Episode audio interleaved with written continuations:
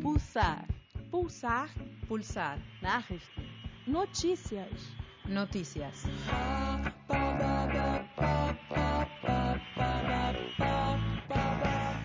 Em agosto, trabalhadores brasileiros do campo e da cidade participaram da Jornada Nacional de Lutas. Eles defendem a reforma agrária e melhorias em serviços como saúde e educação, assim como a diminuição da jornada de trabalho.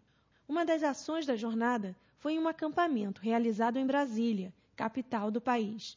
O ato reuniu cerca de 4 mil pessoas de 23 estados do Brasil. Organizada pela Via Campesina, a ação faz parte de uma série de mobilizações para pressionar o governo federal por políticas para o campo.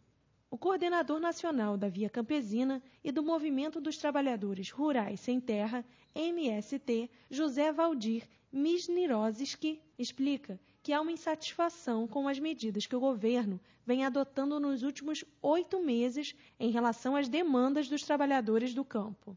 Estamos então nessa jornada trazendo uma combinação de motivações para nos mobilizar.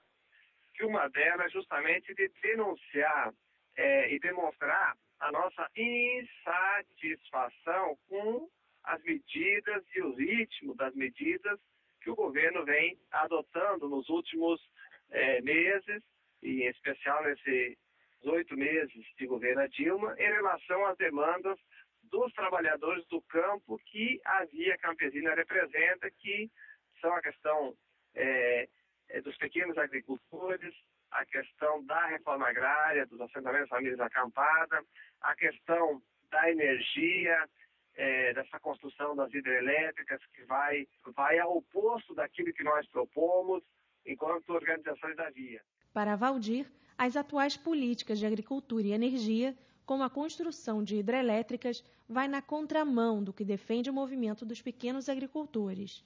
Dentre as principais reivindicações dos trabalhadores estão o processo de assentamento de cerca de 200 mil famílias acampadas e a busca de soluções para dívidas e créditos de pequenos agricultores.